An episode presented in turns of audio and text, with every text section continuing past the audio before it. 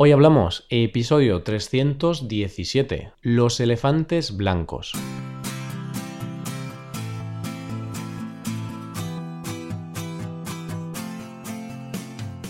Bienvenido a Hoy Hablamos, el podcast para aprender español cada día. Ya lo sabes, publicamos nuestro podcast de lunes a viernes. Puedes escucharlo en iTunes, en Android o en nuestra página web.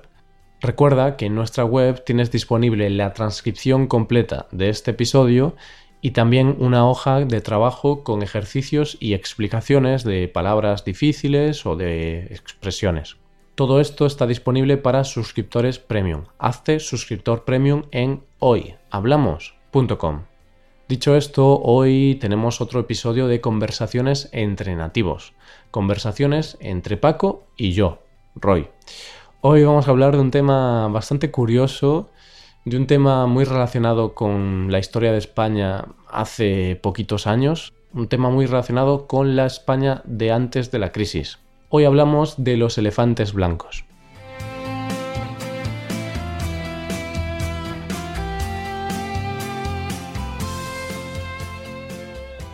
Y comenzamos un nuevo episodio. Eh, ya estoy conectado con Paco a través de Skype y bueno, saludemos a Paco. ¿Qué tal Paco? ¿Cómo estás?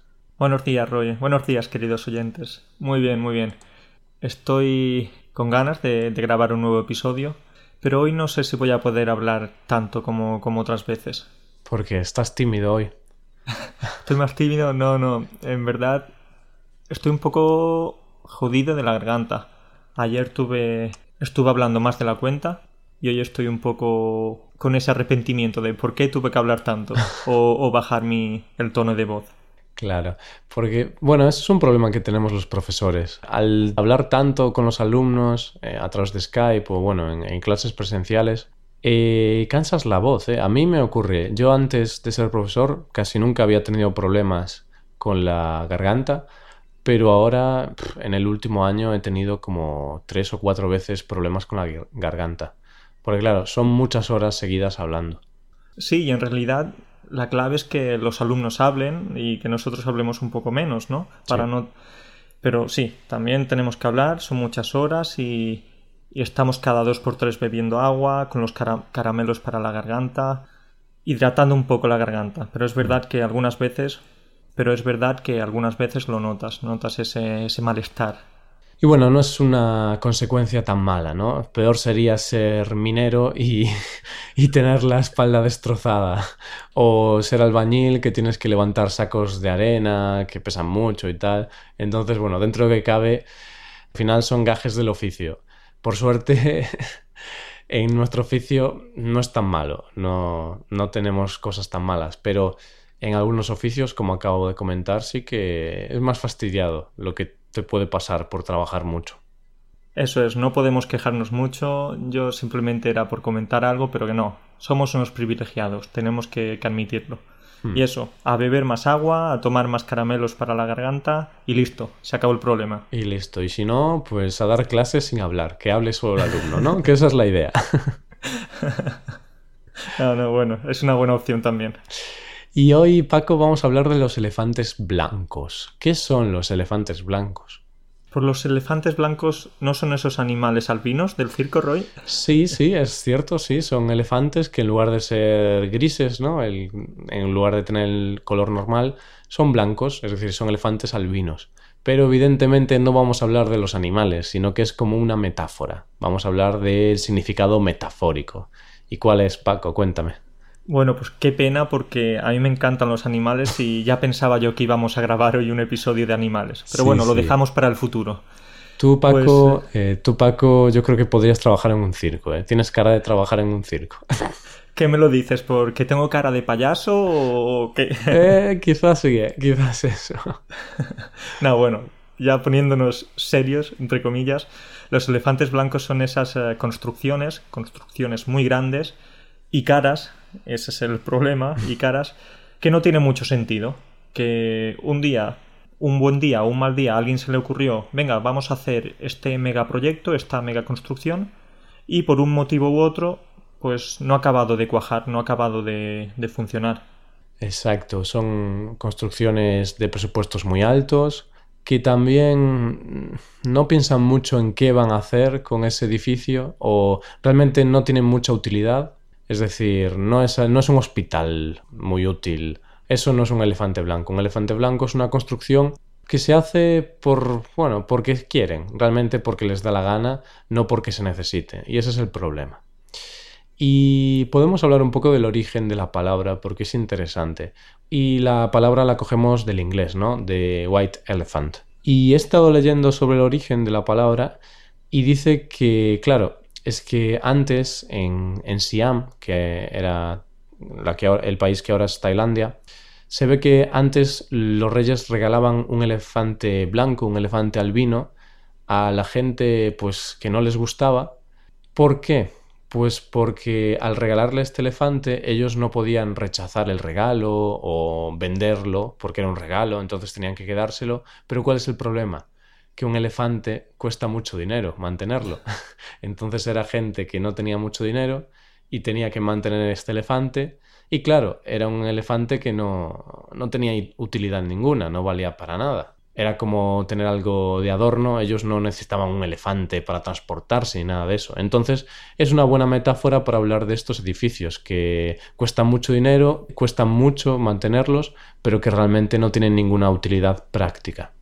Qué bueno, qué buena historia. Entonces era como una especie de venganza, una especie de... una forma de fastidiar a, a, las personas a las que les regalaba este, este tipo de regalo, ¿no? Claro. Pues a mí se me ocurre con este ejemplo que has puesto el caso de los aviones. Tú, por ejemplo, imagínate que tienes un amigo rico y te regala un, un jet privado, ¿no? un avión de estos pequeñitos para tu divertimento, ¿no?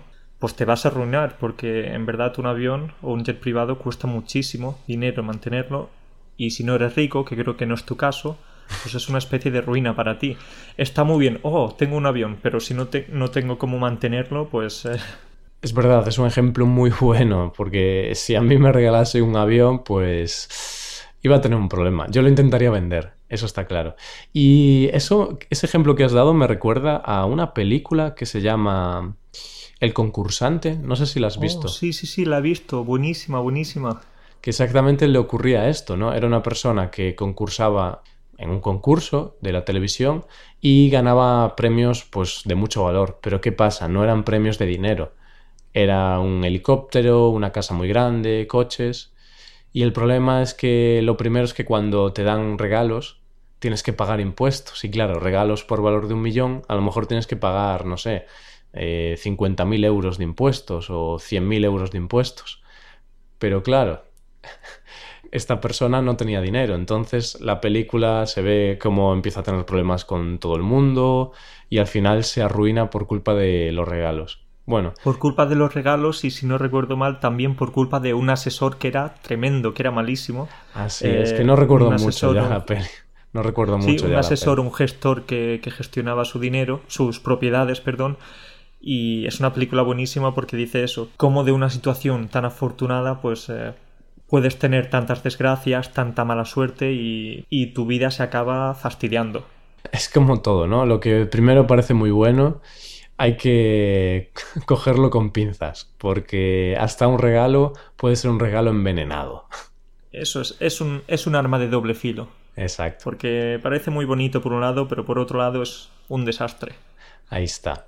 Y ahora, ya que hablamos de los elefantes blancos, tenemos que hablar sobre todo cuándo se hacían o mm, cuál es realmente el momento en el cual los elefantes blancos despegaron en España y que ahora vemos las consecuencias, pero realmente ahora ya no hay casi elefantes blancos que se construyan ahora mismo. Es decir, ahora existen los que se construyeron hace años.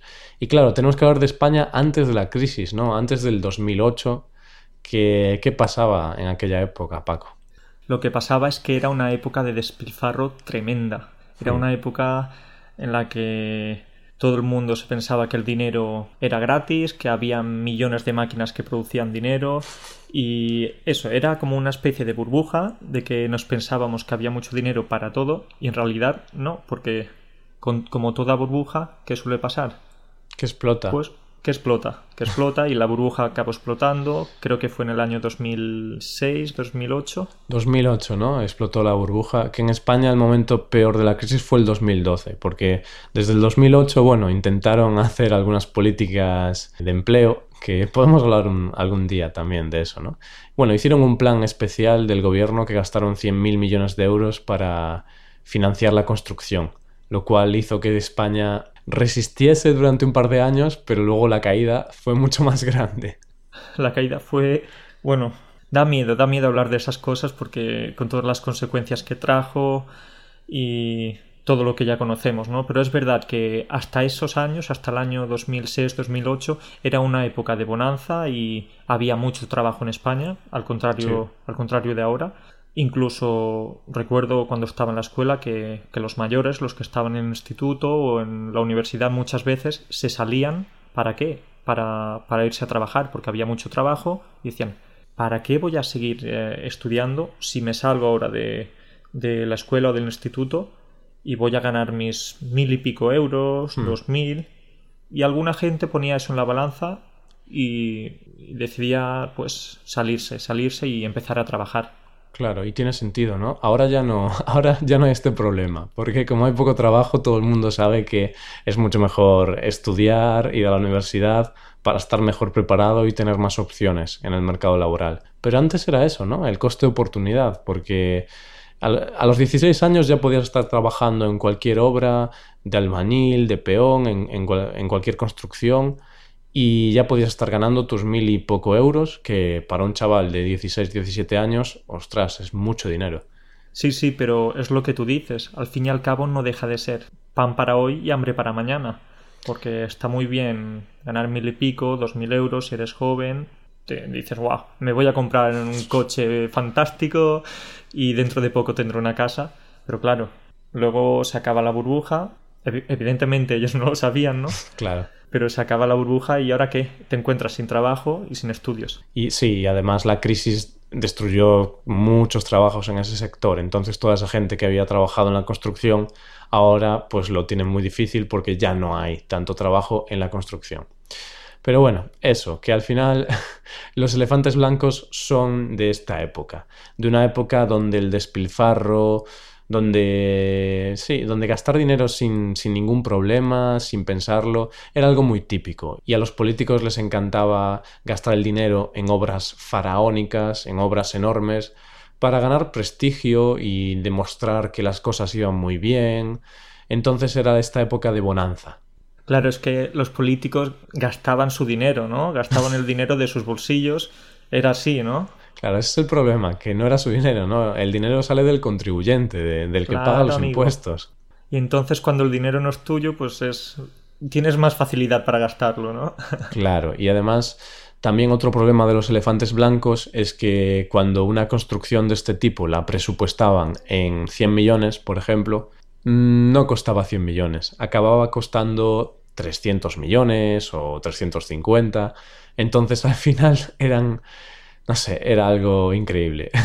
Unos pequeños gastos extra, digamos. Nada, 200 millones de diferencia. Y luego otro problema también es que además de que el presupuesto fuese desorbitado, ahora estamos viendo muchos casos de corrupción, ¿no? Que aprovechaban estos presupuestos desorbitados para, bueno, coger el 1% del presupuesto para sus amigotes o para los políticos o para, bueno, los amigos que tenían en las empresas privadas de construcción. Pero bueno, parece que ahora ya la cosa ya no es tan escandalosa como antes. Ya parece que nos dimos cuenta de los errores, eso parece, ya lo veremos con el tiempo. Pero nada, ya que estamos hablando de los elefantes blancos y no queremos acabar el episodio sin hablar de, de algunos ejemplos, pues creo que tenías uno preparado de, por cierto, de tu tierra, de Galicia. Sí, este me encanta porque esto es un edificio que construyeron en Santiago de Compostela, que seguro que muchos oyentes conocen esta ciudad. Y este ejemplo me encanta porque yo lo veo muchas veces. Cuando voy a Santiago es un edificio que se ve desde la autopista, puedes ver el, edificio. Y ya nosotros cuando comenzaron a construir este edificio hace, no sé, hace ocho años más o menos, ocho o seis años, sí. No recuerdo exactamente, pero fue por la etapa de la crisis, por, ese, por esos años. Pues cuando comenzaron a construir esto, toda la gente sabía que, no, que esto no tenía ningún sentido. Y de hecho esto fue una obra faraónica que quiso construir el antiguo presidente de Galicia.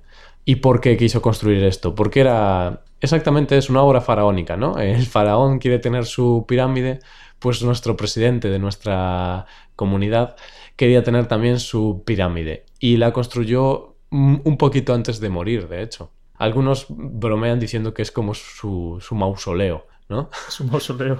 También su, la herencia que os ha dejado.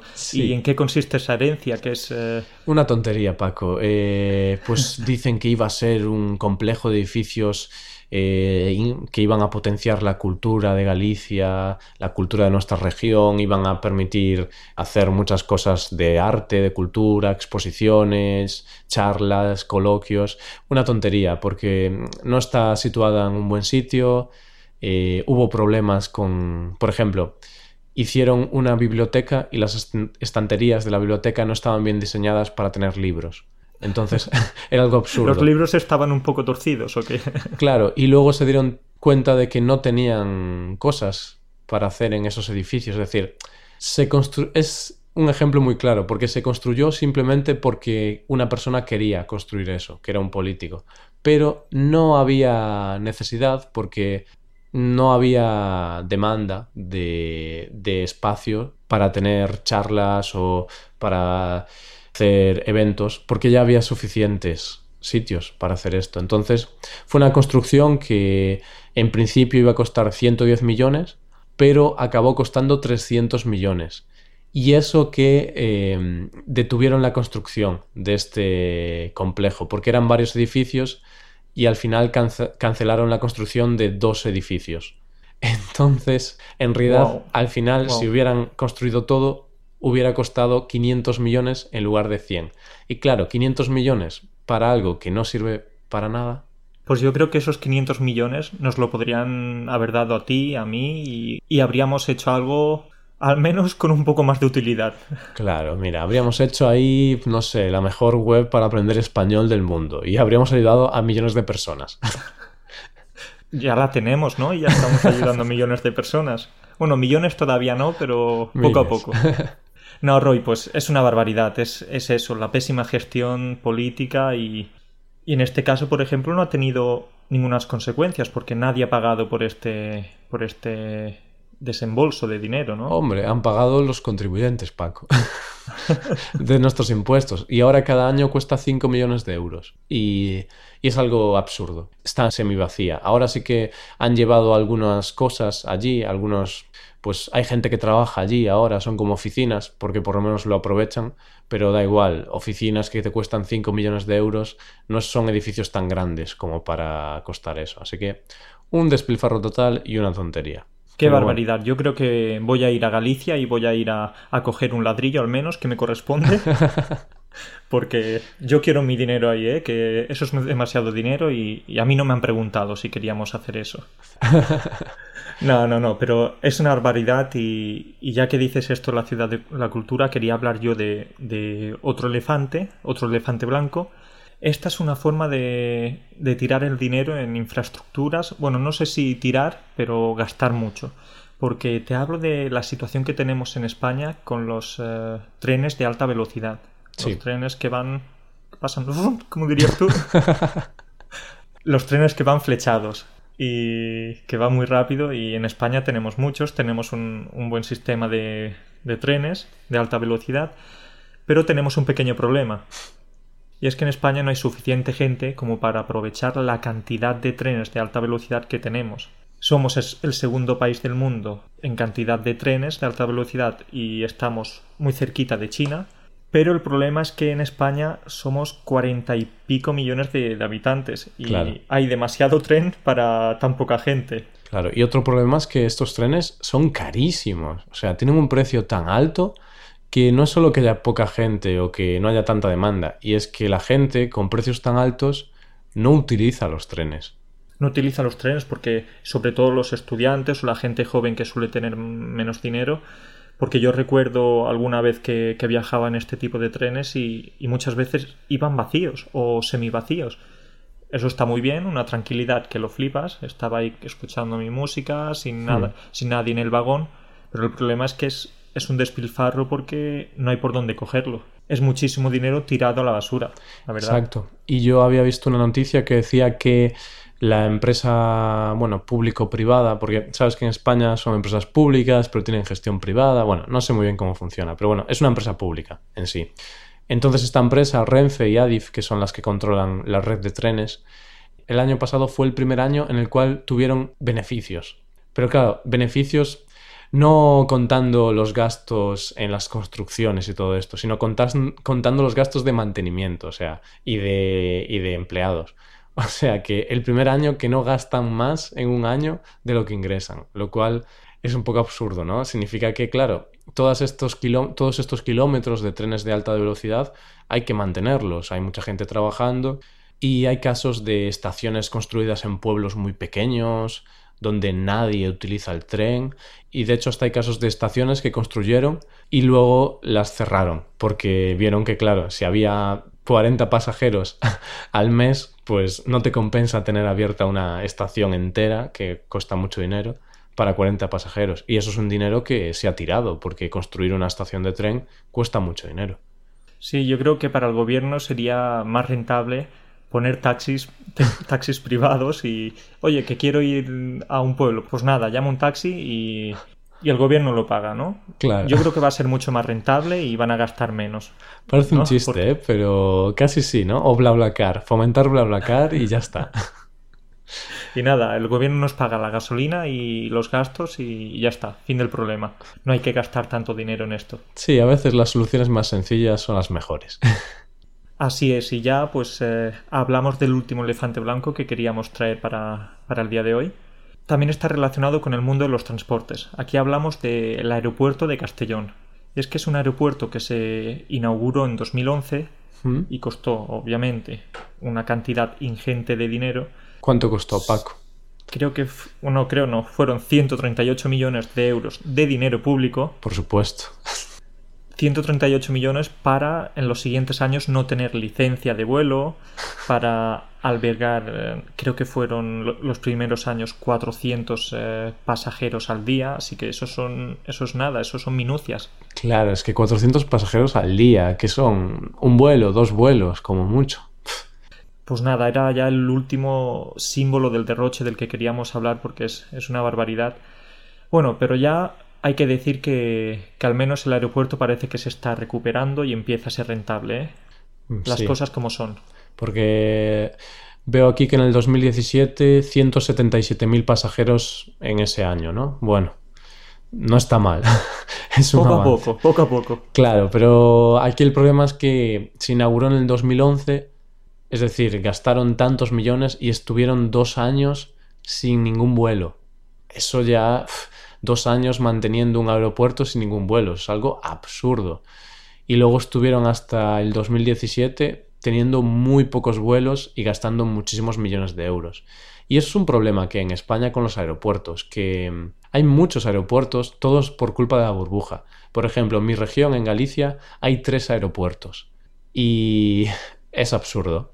¿Y tú ves muchos turistas por ahí, por tu región? No, y es absurdo porque al final, eh, por ejemplo, el aeropuerto de mi ciudad ahora está repuntando un poco porque llegaron a un acuerdo con Ryanair y tal, pero hasta hace un par de años, durante 10 o 15 años, había muy, muy poca gente. Entonces, en mi región solo vamos a un aeropuerto de los tres, solo usamos uno. Entonces podríamos vivir con un aeropuerto en lugar de tres y sería un dinero que se habría ahorrado. Pero, y esto es en mi región y es en toda España. Es la pena. Es una pena, pero bueno, ¿qué le vamos a hacer? Las cosas son así y, esperemos que estos elefantes blancos no se vuelvan a repetir. Sí, a ver. Lo dudo, ¿eh? Lo dudo. o que se conviertan en grises, ¿no? Yo creo que algo de los errores seguro que aprendemos. Pero la gente luego también se olvida. Y luego cuando haya dinero, bonanza, todo vaya muy bien, seguro que ya comienzan esas construcciones dudosas. Sí, sí, sí. Muchos intereses hay ahí. Pero bueno, la historia se repite, la historia es cíclica, pero esperemos que en este caso la historia quede interrumpida. Sí, o, no sea tan mala, ¿no? Que algo, algo seguro que aprenderemos. O, no, no lo sé. Yo soy optimista, yo soy optimista. Ya Hay lo que ser optimistas. Pues nada, Paco, yo creo que ya podemos dejarlo aquí. Este ha sido un episodio un poquito crítico, ¿no? Con los políticos y con la forma de gestionar el dinero público. Pero es normal. eh, al final en España se han hecho muchas cosas mal. Así que a veces tenemos que ser un poquito críticos. Y como es España, pues oye, los oyentes no se nos van a quejar que ellos no son españoles. Podemos criticar a nuestro propio país, pero no nos metemos con otros, ¿eh? Claro, Ya, claro. Que, ya que los oyentes, si quieren, nos envíen sus, eh, los ejemplos de sus países sí, es verdad. y ya que se desfoguen con nosotros. Sí, sí, sí, sí, que nos envíen sus ejemplos y así podemos comparar a ver qué país tiene más elefantes blancos.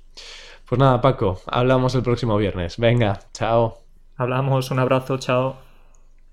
Y esto es todo, queridos oyentes. Muchísimas gracias por escucharnos, muchísimas gracias por estar ahí.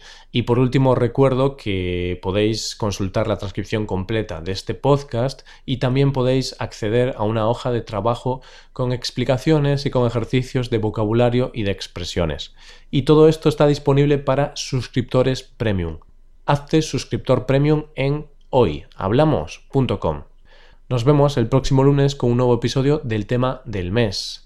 Pasa un buen día, un buen fin de semana y hasta el lunes.